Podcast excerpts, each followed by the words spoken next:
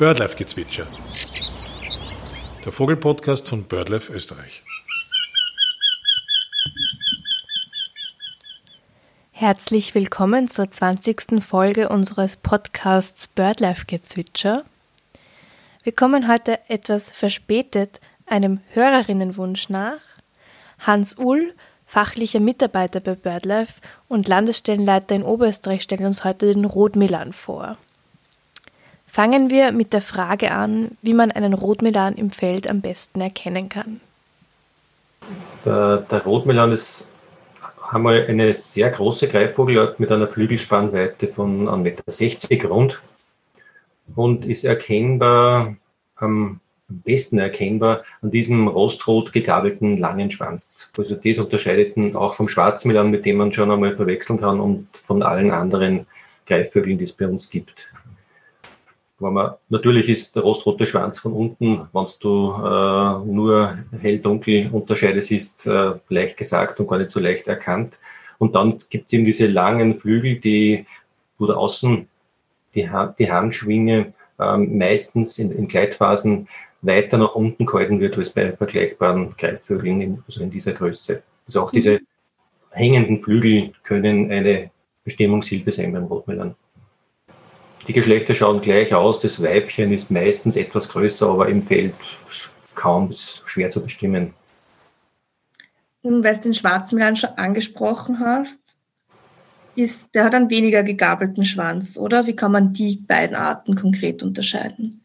Ja, der etwas kürzere und nicht so tief gegabelte Schwanz ist einmal das eine und er ist eben nicht äh, rostrot, wenn, wenn man äh, halbwegs gute Sichtverhältnisse hat, sondern äh, graubraun. Und das ist dann auch gleich die wesentliche Unterscheidung zum Rotmilan, was den Körper und die Flügel oder vor allem den Körper angeht. Körperunterseite beim Rotmilan, zumindest bei Adulten, ist ein dunkles Rostbraun, das gestrichelt ist. Und äh, im Gegensatz dazu haben die meisten Schwarzmilane eher ein düster braun-graues Gefieder unterseits und auch auf der Oberseite. Und von der Häufigkeit her ist es in Österreich wahrscheinlich, einen Rotmilan anzutreffen oder einen Schwarzmilan? Kommt darauf an, wo man sich aufhält. In, äh, mittlerweile ist diese Wiederausbreitungswelle des Rotmilans so weit, dass man sagen kann, der Rotmilan ist äh, weitaus häufiger anzutreffen in den meisten Gebieten. Es gibt einige wenige Machteierauen oder vielleicht auch im äh, Inntal, wo durchaus der Schwarzmilan sich zunehmend breit macht und die, die Wahrscheinlichkeit, dass man beide antrifft, auch in Teilen Oberösterreichs im Alpenvorland mittlerweile durchaus gegeben ist. Kommt der Rotmilan das ganze Jahr in Österreich vor? Ja, mit sehr unterschiedlicher Verbreitung. Während er in der Brutzeit jetzt zumindest äh, Tirol, Vorarlberg, Salzburg bis äh, nach Niederösterreich, nördlich der Alpen recht verbreitet vorkommt, ist er dann im Winter ganz anders. Da gibt es äh, Schlafplätze im Machtheier-Gebiet, im Wesentlichen in Vorarlberg. Also da gibt es nur ganz wenige Gebiete, wo er regelmäßig ja, auch im Winter vorkommt. Und der Rotmilan war ja letztes Jahr und auch in den letzten Jahren generell öfter in den Medien, weil sein Verbreitungsgebiet ja quasi sich vergrößert. Was kannst du uns da darüber erzählen? Ja, man ist in den 90er Jahren davon ausgegangen, dass es vielleicht zehn Rotmilan-Paare in Österreich gibt und hat sich Sorgen gemacht, dass er ganz ausstirbt. Und dann in den Nullerjahren hat eine Wiederausbreitungswelle äh, eingesetzt, die dazu geführt hat, dass man jetzt äh, von einer Verzehnfachung der Population reden kann, also von 150 Paaren. Ich glaube, das ist man nicht weit von der Realität derzeit entfernt. Und in Oberösterreich äh, hat es 2016 eingesetzt. Wir waren höchst erfreut, nach 60, 70 Jahren das erste Mal wieder eine Rotmilan-Brut beweisen zu können. Und mittlerweile sind wir bei 30 Paaren. Es hat, schaut heuer so aus, dass sich diese Ausbreitungswelle weiter fortsetzt und die Rotmilane in neuen Gebieten auftauchen, wo sie laut äh, Literatur auch noch gar nie vorgekommen sind. Zum Beispiel, wenn man jetzt andere Bundesländer nimmt, äh, in Kärnten oder im, im Enster in der Steiermark. 30 ähm, Brutpaare sind ja auch wirklich noch nicht viel. Daher nehme ich an, dass der Brotmelan als stark gefährdet in Österreich gilt. Äh, er ist ein sperriger Begriff, eine Art des Anhang 1 der Vogelschutzrichtlinie. Also Österreich ist aufgrund der europaweiten Gefährdung des Rotmelans dazu verpflichtet, Lebensräume und den Rotmelan zu schützen. In der österreichischen äh, Prioritätenliste ist er nicht ganz oben, aber sozusagen äh, es gilt immer noch als gefährdet und schutzwürdig. Also die Verbreitung in Europa, den Rotmelan gibt es nur in Mitteleuropa, oder? Also weltweit gesehen jetzt. Na, Mitteleuropa ist vielleicht etwas zu äh, knapp gehalten. Also er brütet dann schon auch in Spanien und im Süden, aber die Kernvorkommen sind, wie du sagst, in Mitteleuropa mit 50 Prozent des Vorkommens in Deutschland, so viel man weiß. Aber das äh, Bild, das wir vorher diskutiert haben, ist sehr dynamisch und möglicherweise wird sich das in 10, 20 Jahren anders darstellen. Äh, und es gibt Kleinstvorkommen, so viel ich weiß, in, in Marokko und Nordafrika. Aber im Wesentlichen ist ein Europäer der Rotmilan. Du hast es schon erwähnt, dass der Rotmilan ist auch in ähm, neuen Gegenden, die man vielleicht nicht gleich dem Rotmilan zugeordnet hätte, ähm, auftritt. Kannst du uns beschreiben, welchen Lebensraum er zur Brut benötigt? Mhm. Früher ist man davon ausgegangen, dass der Rotmilan in eher an Feuchtgebiete gekoppelt ist sozusagen, weil er dort eine bessere Nahrungsbasis hat. Und er hat sich zumindest in, bei uns in Oberösterreich radikal, kann man sagen, umgestellt auf Kulturlandschaften. Also er kommt nahrungstechnisch derzeit offensichtlich mit dem Mausangebot und dem Angebot an Aas, das er an Straßenrändern oder wo auch immer findet, kommt er aus. Und wir haben auch sehr gute Bruder, relativ gute Bruderfolge in äh, Oberösterreich nachgewiesen durch unser Artenschutzprojekt, wo wir wissen, dass in Normaljahren etwa zwei Jungvögel pro Brutpaar das erfolgreich ist, dann hochkommen und das ist ein Zeichen für Vitalität des Vorkommens. Was ist so die Kernarbeit vom Artenschutzprojekt? Haben wir vorher vergessen, wir haben von der Nahrungsfläche gesprochen und vom Nahrungsangebot. Brüten tut der Rotmelan dann in den angrenzenden Wäldern. Mhm. Braucht er gar keine großen, sondern es kann eine Baumreihe sein oder zehn Meter hinein äh, im, im Waldrand. Und das ist so ein wesentlicher Ansatz für unsere Schutzmaßnahmen, weil wir wissen, auch durch diese zunehmenden Borkenkäferkalamitäten in Oberösterreich, dass gerade jetzt zur Brutzeit intensiv Forstwirtschaft in diesen äh, Wäldern betrieben wird. Und wir haben äh, acht Beispiele, also in acht Gebieten wissen wir, dass der Rotmelan entweder vertrieben worden ist durch diese Forstarbeiten am Brutplatz oder dass er zumindest beeinträchtigt worden ist. Und das ist ein wesentlicher Schutzansatz die Brutplätze zu sichern. Und das andere, wahrscheinlich noch wichtiger, muss man zugeben, ist diese illegale äh, Verfolgung, die andere Greifvogel, aber besonders den Rotmelan in Oberösterreich betrifft, weil er gerne auf Aas geht und für Vergiftungsattacken an, sehr anfällig ist. In den letzten Jahren sind einige Rotmilane, aber auch andere Greifvogel- und Säugetierarten in Oberösterreich vergiftet worden.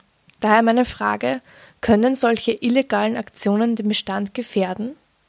Lässt sich langfristig schwer prognostizieren. So wie es derzeit ist von der Nahrungsbasis und der Ausbreitungswelle, schaut es nicht so aus, dass diese Vergiftungsfälle, und das sind gar nicht so wenig, wir reden von zehn nachweislich äh, vergifteten oder ab, illegal abgeschossenen Rotmelanen in Oberösterreich. Derzeit äh, ist die, der, der Zuzug und die Reproduktion zu hoch, dass diese äh, Verlust Fälle ausgeglichen werden können. Aber das, es können auch andere Zeiten kommen und die Nahrungsbasis wieder geringer werden und dann kann man davon ausgehen, dass das durchaus ein wesentlicher Einflussfaktor für eine Populationsentwicklung ist. Ja, und das Problem ist wahrscheinlich auch, wenn ein Rotmelan vergiftet ist, wurde, dann ist es vielleicht nicht der einzige Vogel, sondern es sind gleich mehrere oder es sind auch andere Arten wie Kaiseradler dabei, was das Ganze natürlich dann höchst problematisch macht. Ja, genau. Derzeit hat er äh, in Teilbereichen günstige Lebensraumumstände, Umweltbedingungen. Der Rotmilan auch wahrscheinlich, sehr wahrscheinlich spielt die Klimaerwärmung hinein. So die Zugwege verkürzen sich und die Rotmilane überwintern zu vielen Tausenden, äh, bis zu 4000 in der Schweiz. Und dort ist die Verlustursache in dieser greifvogelfreundlichen Schweiz deutlich geringere als zum Beispiel in Italien oder Spanien, wo er früher hochprozentig überwintert hat. Eines will Hans Uhl an dieser Stelle noch unterstreichen.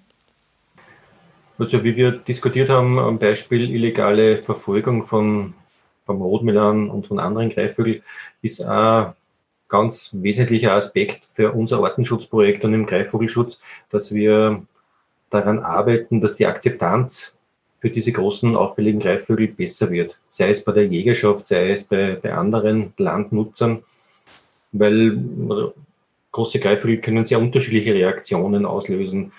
Es, immer wieder kommt da in Siedlungen und es gibt äh, Händel, Halter, Hühnerhalter, die sagen, okay, meine Hühner sind bedroht, was, was macht der da? Äh, soll man den nicht abschießen? Ähnliches gilt für manche Jäger, die um ihre Fasanjungen äh, und Junghasen fürchten. Und bei anderen löst er große Begeisterung aus und sagen, und es gibt Rückmeldungen, es ist so lässig, dass der äh, Rotmilan da regelmäßig bei uns zu sehen ist. Aber um es kurz äh, zu machen, was die Gefährdung angeht, geht es darum, bei jenen Gruppen, die den Greifvögeln und dem Rotmilan skeptisch gegenüberzustehen, schauen, äh, Verständnis zu, zu schaffen und zu fördern, was die, was die Rolle der Greifvögel in unserer Natur, in unseren Naturhaushalten und einfach äh, daran zu arbeiten, dass es bessere Akzeptanz für diese großen Vögel gibt. Von was ernährt sich der Rotmilan? Von Kleintieren? Ja, da gibt es diesen Sammelbegriff Kleinsäuger, also im Wesentlichen sind es wahrscheinlich Feldmäuse, äh, die er äh, entweder lebend fängt und, was ganz charakteristisch ist, sobald die Wiesenmaat dann Ende oder im Mai einsetzt, sucht er in den ersten Tagen ganz gezielt diese frisch gemähten Flächen ab, um die verletzten oder getöteten Tiere dort äh, aufzusammeln und für sich zu verwenden. Rotmilane brüten am Rand von Feldern und Wiesen, in kleinen Wäldern oder auch in Randstreifen. Wie hoch bauen diese scheuen Greifvögel ihr Nest? Haben sie Eigenheiten in der Brutplatzwahl oder gar eine Lieblingsbaumart? Lieblingsbäume haben wir in Oberösterreich nicht feststellen können. Also er nimmt äh, das, was mehrheitlich vorhanden ist. Das geht von einer Esche über Eichen bis zu den Fichten. Oder äh, Fichten und Tannen sind die Bäume, die äh, in Oberösterreich am meisten als Forstbäume nachgewiesen sind. Die Nester werden zwischen 8 und 20 Meter in der Höhe äh, im Baum angelegt, sind etwas unförmiger als der etwas ordentlichere Mäusebuster. Also meistens, nicht immer, kann man dann einen Rotmilanhorst daran erkennen, dass Äste herunterhängen und das irgendwie so schlampert ausschaut. Mhm. Ja, und dann, äh, der beginnt äh, jetzt mit dem Brüten. Vorgestern habe ich die ersten, den ersten Brutnachweis äh, in Oberösterreich oder ist einmal gelungen, zumindest für unser Bundesland. In äh, Niederösterreich ist es schon früher gewesen. Und dann äh, brütet er für, beginnt mit dem ersten Ei zu brüten, haben wir dann, je nachdem wie man rechnet, jedenfalls 38 Tage äh, kann man als Brutzeit rechnen. Und dann dauert es bis zu 50 Tagen, bis die äh, Küken Flücke werden. Dann gibt es noch eine Battle-Flugphase und eine Phase, wo sie dann im Juni und bis weit in den Juli hinein als Familienverband unterwegs sind und dann wieder eher auffällig sind als zur sehr ruhigen Zeit jetzt im Mai und ja, Anfang Juni. Da geht sich dann natürlich nur eine Jahresbrot aus. Da geht sich nur eine Jahresbrot aus, genau. Wenn man so lange dafür braucht. Kannst du uns noch was über die Lautäußerungen vom Rotmilan erzählen? Also gibt es irgendwelche bestimmten Warnrufe, wo man ihn schon von weitem erkennen kann? Ja, gerade jetzt zur, zur Balzzeit ähm, haben sie durchaus äh, auffällige Rufe, die bei etwas Übung von, vom Mäusebussardruf gut unterscheidbar sind. Hm, schwer nachzusagen. Ein Pfeifen mit Auf- und Abzug. Wit, wit, wit, wit, äh, also ein nach oben gezogenes lautes Pfeifen dann nach unten gehen und dann zum Schluss nur mehr äh, zwei so Töne, die wieder in die Höhe schnellen.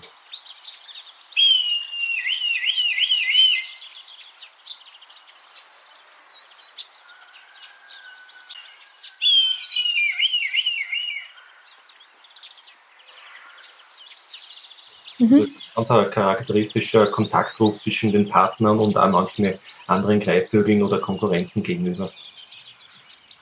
Hattest du schon einmal eine besondere Begegnung mit einem Rotmilan, die dir in Erinnerung geblieben ist?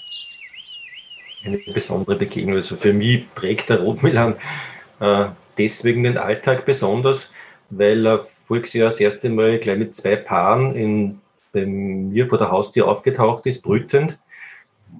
Und ähm, sozusagen meine Radtouren, die früher dem großen Brachvogel gegolten haben in den 90er Jahren, die, die gelten jetzt dem Rotmilan schauen. Also waren wenn ich unterwegs bin, eine Stunde oder zwei tagsüber, um den, den Alltag etwas durch Bewegung aufzulockern, dann gilt das meistens in Kombination mit Rotmilan schauen und äh, schauen, wie, ist er im Brutrevier vorhanden, äh, immer aus sicherer Entfernung, wo sitzt er, tragt er Nistmaterial, also es prägt meinen Alltag. Zwar keine große Besonderheit, aber äh, es gibt viele Mitarbeiter im Projekt, denen es ähnlich geht mittlerweile. Also sehr begeisternde Vogelart. Das war's auch schon mit der 20. Folge von BirdLife Gezwitscher. Wir bedanken uns für das bisherige Feedback und freuen uns wie immer, wenn ihr dem Podcast folgt oder auch bewertet.